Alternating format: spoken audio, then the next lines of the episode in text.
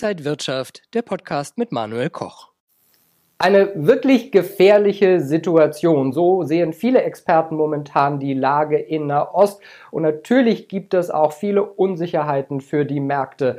Stagflation ist außerdem unser Thema. Wir sprechen über Risiken und Chancen an den aktuellen Märkten. Und dafür ist mir aus Leipzig Mike Seidel zugeschaltet. Er ist Börsenhändler und Marktexperte, Marktanalyst für den Broker Tickmill. Schön dich zu sehen, Mike. Ja, einen schönen guten Tag.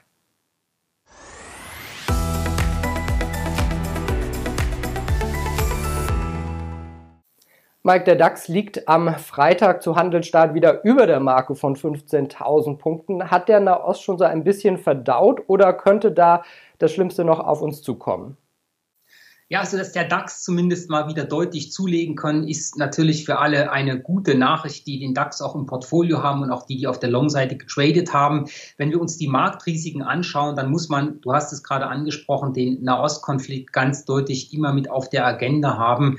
Und wir haben ja zuletzt auch immer wieder gesehen, dass wenn wir dort schreckliche Nachrichten bekommen, dass das schon auf die Märkte wirkt. Aktuell hat man den Eindruck, der Markt hat das vergessen, aber vergessen ist das definitiv nicht, denn solange äh, wie wir, sag ich mal, das, den Konfliktherd dort haben, wo er jetzt ist, merken wir, die Märkte sind zwar etwas beunruhigt, aber sie spielen dieses Thema nicht. Problematisch wird es dann, wenn sich dieser Konflikt ausweitet und umliegende Länder wie beispielsweise auch der Iran mit reingezogen werden, denn dann haben wir gleich wieder das Thema Ölengpass auf der Agenda. Das haben wir gemerkt, als der Konflikt angefangen hat. Da ist der Ölpreis gleich mal ziemlich stark angestiegen. Jetzt gab es dort die Beruhigung. Wenn wir allerdings Gefahr sehen, dass sich der Konflikt ausdehnt, dann dürfte der Ölpreis wieder ziemlich stark anziehen und das dürfte dann wiederum deutlich negative Verwerfungen für die Indizes und damit auch für den deutschen Leitindex mit sich bringen.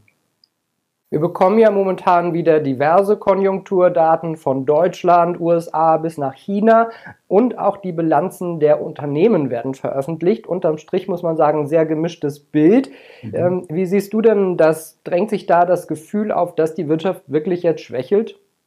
Also das, wenn du, wenn du das Bild beispielsweise in der laufenden Berichtssaison anschaust, dann äh, ist das Bild tatsächlich etwas zweigeteilt. Wir haben Unternehmen, die bringen sehr gute Zahlen. Wir haben Unternehmen, die bringen sehr gute Ausblicke. Und dann haben wir erstmal die guten Kursreaktionen auch in die Chart-Oberseite rein. Also das heißt, die Aktienkurse steigen dort dann tatsächlich ein. Wir haben in der Berichtssaison allerdings auch genau das Gegenteil. Wir haben Unternehmen, die bringen nicht ganz so gute Zahlen und wir haben Unternehmen, die bringen im Ausblick, das ist ja das, was die Börse dann auch immer spielt, auch eher verhaltene bis schlechte Ausblicke. Und das ist so die Zweiteilung vom Markt, die wir dort momentan auch haben. Und wenn wir gerade mal auch rüberschauen in die USA, es ist ja weiterhin der Pacemaker auch für die Märkte und die deutsche Wirtschaft hängt nicht auch gerade wenig am Exportgeschäft, auch für die größte Volkswirtschaft der Welt, für die USA. Und da haben wir halt auch Abhängigkeiten beziehungsweise Verwerfungen an dieser Stelle. Und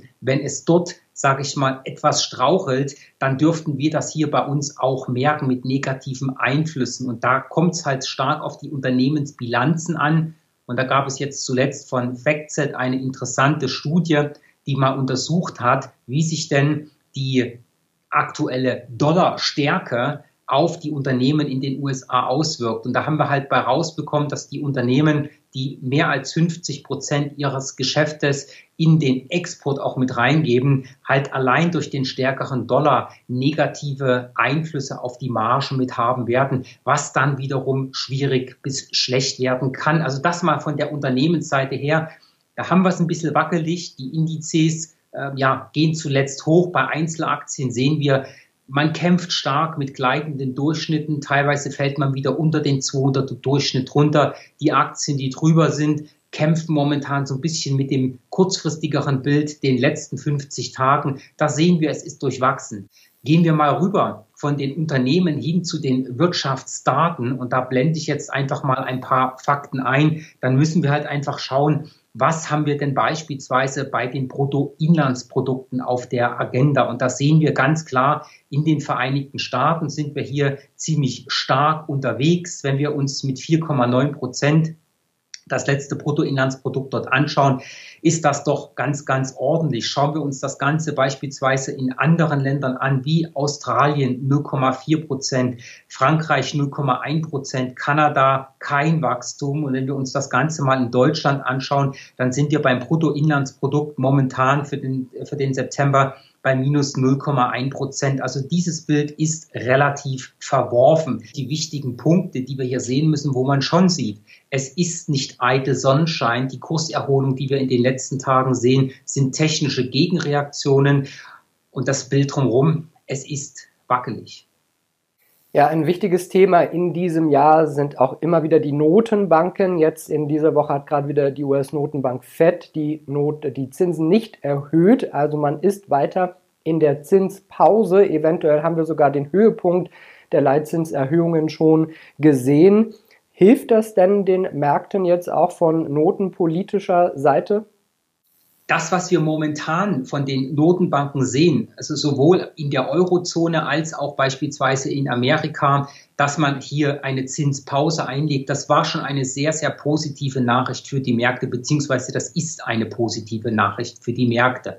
Und das, was Paul jetzt am äh, Mittwoch gesagt hat, dass man in diesem Jahr keine Zinserhöhung mehr machen wird, in Anführungsstrichen, weil die Tür natürlich immer offen ist. Man muss reagieren, falls die Inflation doch wieder stärker anziehen sollte. Aber das sind die Dinge, die wir momentan seitens der Notenbanken schon als Unterstützung haben. Allerdings muss man an diesem, an diesem speziellen Punkt, wo wir jetzt stehen, auch ganz klar sagen, dass zuletzt nicht die Notenbankpolitik die Zinsen im langen Ende bewegt hat, beziehungsweise was den Markt bewegt hat, waren die Zinsen im langen Ende, und da haben die Notenbanken ja extremst begrenzten Einfluss. Also die Notenbanken können gut das kurze Ende steuern, das lange Ende macht der Markt. Und da sind wir beispielsweise bei den zehnjährigen US-Staatsanleihen zuletzt wieder deutlich in die Oberseite mit angestiegen. Und das war die Problematik, die wir hier zuletzt als Belastungsfaktor gesehen haben. Also weniger die Notenbanken äh, haben jetzt die guten oder schlechten Nachrichten gemacht, sondern wirklich die Reaktion der Zinsen am langen Ende. Ja, viele sprechen oder warnen auch vor den hohen Anleiherenditen. Und ich glaube, das müssen wir vielleicht erklären, weil in, im ersten Moment würden viele Anleger wahrscheinlich sagen, ist doch super, wenn die Zinsen, die Renditen da steigen und ich mehr für die Anleihen bekomme, mehr Rendite sozusagen bekomme. Warum ist das auch problematisch? Ähm, das ist problematisch, weil einfach die, die, die Wirtschaft, die Unternehmen, aber nicht nur die Unternehmen, sondern auch die privaten Bürgerinnen und Bürger mit hohen Zinsen Probleme haben können. Ganz klar, der deutsche Sparer, er liebt Zinsen, er liebt sein Sparkonto. Ähm, Wenn es da wieder mehr Zinsen gibt, ist das eine richtig feine Geschichte. Allerdings die hohen Zinsen machen halt Probleme und zwar überall dort, wo man Finanzierungen braucht. Der ein oder andere wird eine Immobilienfinanzierung haben, wenn er jetzt in die Verlängerung der Zinsen gehen müsste und vor äh, fünf, sechs, sieben Jahren finanziert hat, da wird er merken, oh, die gestiegenen Zinsen sind ja jetzt ein Problem für mich, weil ich monatlich viel, viel mehr Geld äh, für die Zinsen auf den Tisch legen muss. Und das ist natürlich auch etwas, das macht den Unternehmen Probleme, denn gerade Unternehmen, die im Wachstumsbereich unterwegs sind, die vielleicht noch nicht so viele oder überhaupt Gewinne schreiben, das sind Small Cap Unternehmen, die kennen wir ja bei uns in Deutschland, die gibt es auch in den USA, die haben natürlich mit hohen Zinsen ein Problem, weil steigende Zinsen fressen einfach die Unternehmensgewinne auf, beziehungsweise ja, sorgen nicht gerade dafür, dass die Bilanzen der Unternehmen sich in die richtige Richtung, nämlich in Richtung der Gewinne mitentwickelt, was dann am Ende auf die Margen geht. Und das ist ein ziemlich großes Problem, was steigende und hohe Zinsen hier für die Einzelunternehmen bringen. Das aus Unternehmenssicht. Auf der anderen Seite muss man bei den steigenden Zinsen auch noch was anderes sehen. Investoren wollen ja Rendite machen. Und beim Thema Rendite hat man ja verschiedene Assetklassen. Wichtige große Assetklassen sind der Anleihemarkt, also der Zinsmarkt und auch der Aktienmarkt. Und große Investoren machen es genauso wie die privaten Bürgerinnen und Bürger, die Geld auch ein bisschen anlegen möchten. Man schaut zum einen natürlich immer auf die Rendite und zum anderen schaut man auf die Risiken, die man eingeht. Und wir sind in den US-Staatsanleihen zuletzt beispielsweise im Zehnjahresbereich bei fünf Prozent auch gewesen, jetzt ein Stück zurückgekommen, aber bei so hohen Zinsen überlegt man halt schon, wie groß ist ein Ausfallrisiko in den USA, wenn das nicht so hoch ist, was es ja nicht ist, beste Bonität, dann kriegt man sein Geld nach zehn Jahren wieder und kriegt bis dahin jedes Jahr fünf Prozent Zinsen ausbezahlt. Das ist schon mal ein schönes Ergebnis, als Beimischung fürs Portfolio durchaus möglich. Auf der anderen Seite hat man den Aktienmarkt und da fängt man schon an zu überlegen, wie sehen die aktuellen Zahlen der Berichtssaison aus? Wie sind die Unternehmensbewertungen? Welche Risiken gibt es dort, um die gleiche Rendite erwirtschaften zu können? Und wenn dort die Entscheidung so ausfällt, dass man sagt, okay, die Risiken am Aktienmarkt sind momentan zu groß, dann nutzt man halt die Chance zu sagen, ich ziehe jetzt Geld aus dem Aktienmarkt heraus und investiere das in die Zinspapiere, zumal die ja nicht nur am Ende garantiert zurückgekauft bzw. zurückgezahlt werden, bei den Emittenten mit höchster Bonität, sondern man hat sogar die Chance, wenn die Zinsen anfangen zu sinken, dort auch zusätzliche Kursgewinne einsacken zu können. Und das bringt dann die Märkte natürlich unter Druck, weil der Aktienmarkt verkauft und das Geld fließt dann in die Rentenmärkte rein. Und auch die inverse Zinskurve spielt eine Rolle. Das ist also, wenn die Zinsen für kurzfristige Anleihen über denen für langfristige liegen. Was sehen wir denn da aktuell und welchen Einfluss hat das? Also grundsätzlich zum Thema auch inverser Zinskurve ist es halt ein Thema inverse Zinskurve wird halt mit dem Thema einer Rezession auch in Verbindung gebracht. Das heißt, historisch gesehen ist es sehr, sehr oft so gewesen, dass man nach einer inversen Zinskurve äh, irgendwann in eine Rezession gerutscht ist. Das mag die Wirtschaft natürlich überhaupt nicht. Das, mag, das mögen Aktionäre nicht. Der Aktienmarkt ist in, solcher, in solchen Sachen ziemlich sag ich mal, anfällig für Kursrückgänge, denn eine Rezession will keiner haben. Das sind ja die Dinge, die wir bei uns in Deutschland gerade merken. Unternehmen bekommen weniger Aufträge. Das ist immer ein bisschen unbequem mit Blick auf die inverse Zinskurve ist es natürlich auch so, die Situation, jemand, der sein Geld länger anlegen möchte, im Zinsbereich bekommt weniger Zinsen als der, der das kürzer anlegen möchte. Das ist unnormal. Normal ist, dass man am kurzen Ende weniger Zinsen bekommt als im langen Bereich. Das ist jetzt mal der Punkt, wie er ist. Und der spielt in diesem Sinne, in diesem Kontext, den wir jetzt hier haben, gar keine so große Rolle. Es ist viel wichtiger zu wissen, was passiert denn, wenn sich diese Inversität wieder auflöst? Und das habe ich mal anhand von zwei Grafiken auch mit vorbereitet. Das sind auch übrigens Dinge, die ich in meiner täglichen Sendung um 8.30 Uhr bei Tickmill auf dem YouTube-Kanal Tickmill Deutsch auch immer mit erkläre und dort auch Handelsansätze mit rausleite. Und da ist jetzt ein Punkt erreicht. Ich habe das jetzt hier mal gemacht. Diese Grafik, die ist jetzt schon ein paar Tage alt. Hier hatten wir oder haben wir, habe ich mal aufgeführt im langfristigen Bereich, das sieht man an diesen beiden Pfeilen hier, wann ist der Markt denn über die Nulllinie wieder zurückgekehrt? Das heißt, aus der inversen Zinskurve in die Nulllinie wieder rein. Und da schauen wir mal hier, wenn ich mal die Linie kurz gerade ziehe, da hatten wir ähm, Ende 2000, Anfang 2001 einen Schub wieder über die Nulllinie. Und dann hier im Jahr 2007 ebenfalls einen Schub wieder über die Nulllinie. Sind wir ganz kurz drunter gelaufen und dann ging es wieder ähm, aus der Universität raus. Das ist der Punkt, wo wir dann im langen Ende mehr Zinsen bekommen haben als am kurzen Ende. Und wenn wir uns das jetzt mal kurz anschauen wollen, wie sich das Ganze am Aktienmarkt entwickelt hat, hier mit Beispiel im S&P 500, dann können wir ganz klar sehen, einmal hier, in 2000 äh, Richtung 2001 rein. Was ist da passiert, als wir aus der Universität rausgekommen ist? Der Aktienmarkt ist erstmal kräftig in die Knie gegangen. Und den zweiten Punkt, den wir hier gerade hatten im Jahr 2007, als wir dort umgedreht sind, auch dort ging es dann mit dem Aktienmarkt kurze Zeit später auch erstmal in die Knie.